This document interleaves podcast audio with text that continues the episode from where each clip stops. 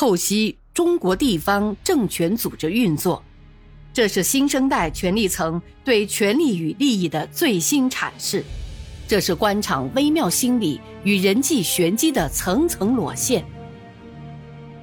请听现代官场小说《生死博弈》。只见王道广离席朝门口走去。同站在宴会厅门口的餐饮部经理说着什么，一会儿，宴会厅的中央大吊灯突然慢慢暗了下来，围绕在中央大吊灯四周的六簇光瞬间熄灭了，宴会厅四壁的彩灯开始亮了起来，筵席上发出了各种不同的惊讶的声音，大家都朝渐渐暗下去的灯光看看，满脸不理解的样子。刘茂盛站起来，自言自语地说：“哎。”这是怎么回事啊？彭长青离席去找王道广。老彭，你坐下来。柳王明声音不大，但不容置疑。这时，宴会厅门口进来了两列队伍，一列是九个小伙子，白衣服，高高雪白的厨师帽，三人一组，抬了三个大蛋糕。主桌上的那个蛋糕还插着四粗六瘦十七支点燃了彩烛。另一列是二十几个小学生，手拿着小提琴，一字排开，站在宴会厅的两边，迅速的集结好了队伍。谢书记、关部长也没反应过来，不知柳王明这闹的是哪一出。老柳，你这是干嘛呀？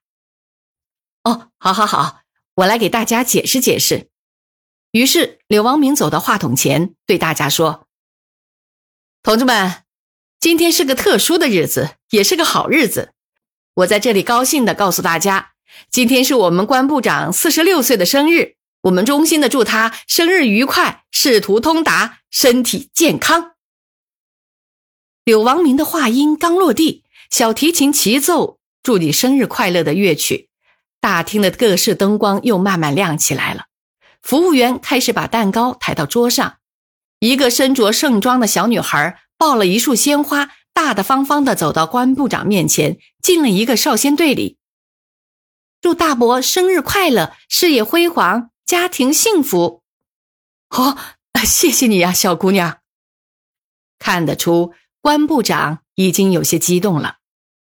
这时，除了关部长的激动之外，出席宴会的所有人都感到惊讶，只有柳王明、王道广和餐厅的服务小姐。和那群小学生的脸上流露出成功的喜悦。哎呀，老柳啊，你真是个细心人，我都没闹明白，今晚是老关的生日啊，倒是你给你知道了呀。谢书记感慨万千。好，现在我们请关部长吹蜡烛，许个愿吧，部长。柳王明没有仔细听谢书记的话，继续导演他的杰作。戏演到这里，关部长已经是戏中的一个演员而已，只有按导演的指挥完成了自己的动作。接着，整个宴会进入了第二个高峰。关部长向柳王明和新阳市政府致谢，参加宴会的人轮番向关部长敬酒，给他祝福生日快乐。就在柳王明毕恭毕敬，双手护着酒杯给关部长敬酒的时候。坐在另一桌的干部处长跑到关部长跟前，跟他耳语了几句。关部长立即接过处长手里的手机，丢下柳王明，向宴会厅的门外走过去。等大家看到他回到桌前的时候，关部长的脸色一扫刚才的满面春风，变得严肃和凝重。几乎是关部长回到桌前的同时，省纪委的谢书记也被秘书叫到了一边。说马书记要他吃完饭后立即给他办公室打电话，有事要商量。柳王明见两位领导都有事，特别是关部长接电话后，对眼前的良辰美景似乎有些心不在焉了。大伙敬酒的热情遇到了寒流，于是柳王明提议大家举杯，共同敬考察组的全体同志一杯酒，算是圆桌了。良辰美景。难忘今宵，二位领导还有工作，我们不多耽误了。我们大家一起祝愿考察组的同志在新阳期间工作愉快，身体健康。与桃花岛宴会厅热闹喜庆、欢笑的气氛相比，新阳宾馆此时让冷落寂寞笼罩着。为了确保考察组的工作不受影响，宾馆接到了市政府办公室的通知：主楼的第六楼一律不得对外接待，第五层留给来考察组谈话的干部休息等候，其他楼层也要控制着使用。宾馆的总台摆出了客满的告示，从外面看，门前的停车场稀稀拉拉，楼层的窗户大多是黑洞洞的。七点半钟。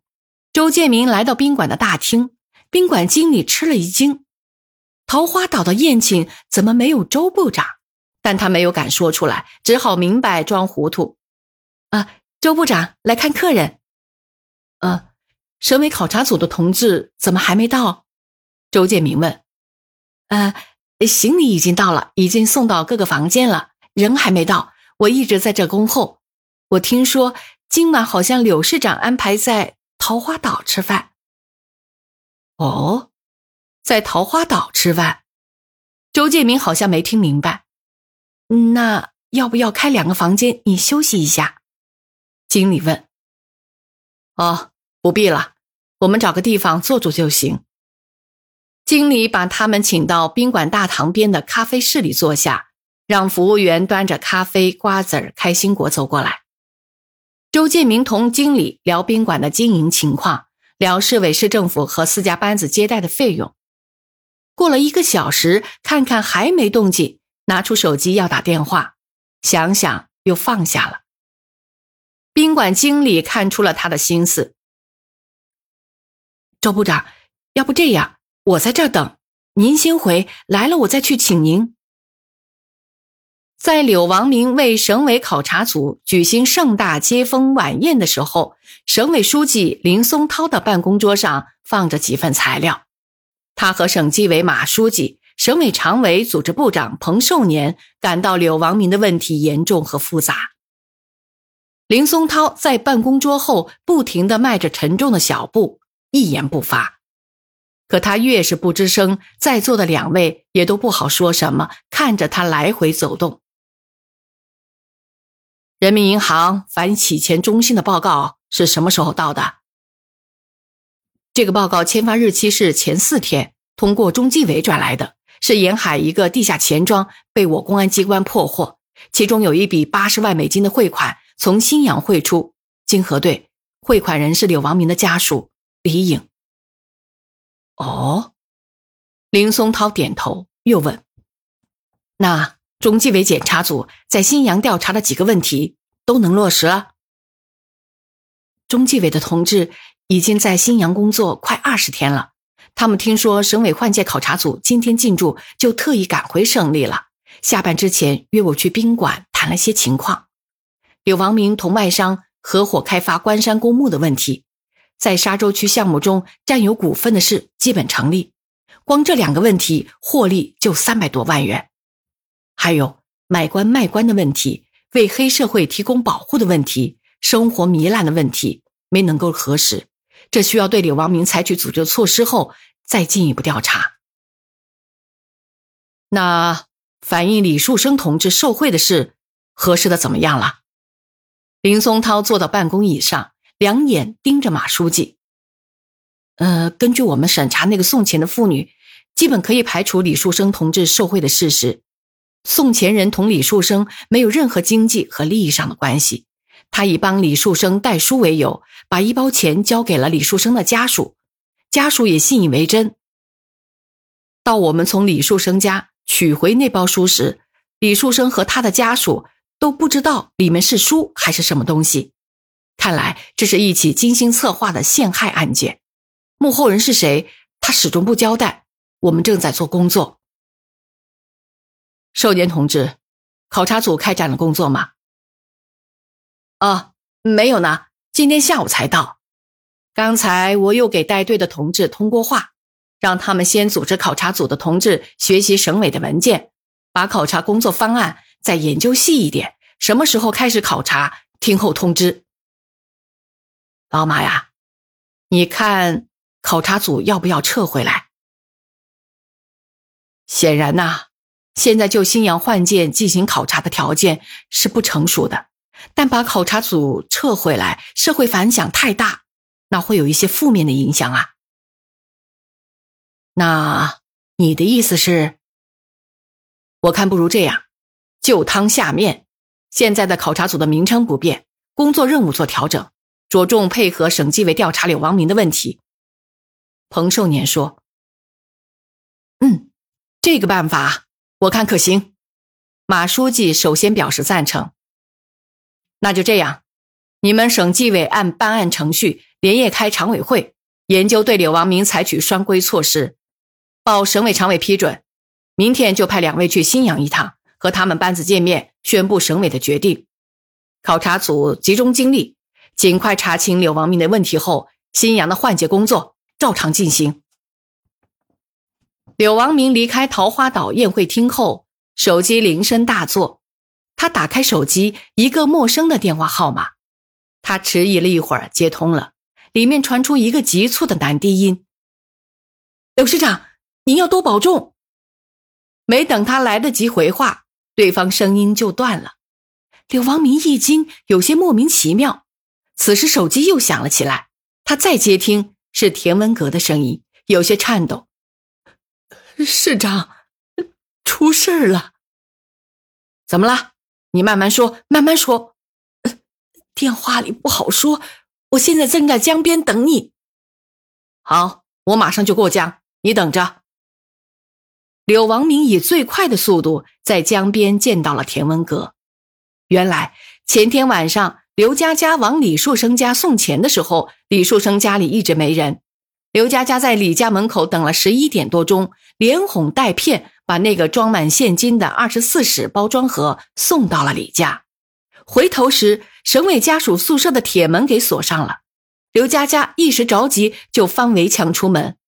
没想到给正在巡逻的保安逮个正着，送他去的司机眼看着保安把他交到了办公厅的保卫处。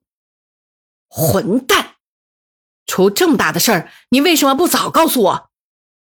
柳王明血红的眼喷着火焰。我我昨天就给刘佳佳打电话，他告诉我他回老家了，休息两天就回信阳。我信以为真，就没在意。今天一想不对，就特意去了一趟老家。他根本就不在家，呃，后来就和他联系不上，手机也关机了。真是一帮废物，成事不足败事有余。你现在就去给我跑一趟省城，通过你在公安厅的熟人把刘佳佳找回来。找不回来，我拿你试问。呃，我这就去，我这就去。田文革惶惶不安，倒退着离开了柳王明。柳王明这才想起刚才那个神秘的电话，要他保重。他有什么危险？危险在哪？他是谁？此时脑子里很乱，脚有些发颤的走上了江岸水泥坝顶。老于已经把车开到了面前。他猜想，刚才的电话应该是省纪委那个朋友的。可声音不对呀，是他委托别人打的吗？他急忙掏出手机拨通对方电话，电话关机，又拨他家里的电话，先是占线，后是怎么也没人接。不行，老于，我们往省城。啊，晚上去省城啊？老于以为听错了。对，快往省城。柳王明坚信。有了金钱，有了朋友，他就握住纵横政界的方向盘，就找到了登上高位的云梯，就一定会顺利到达自己期望的终点。于是，他再次投身茫茫的夜幕中，跨上了他的本田汽车。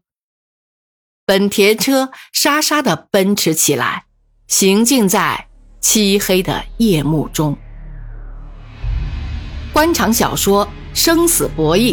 到今天为止，已为您全部播送完毕，感谢您的收听。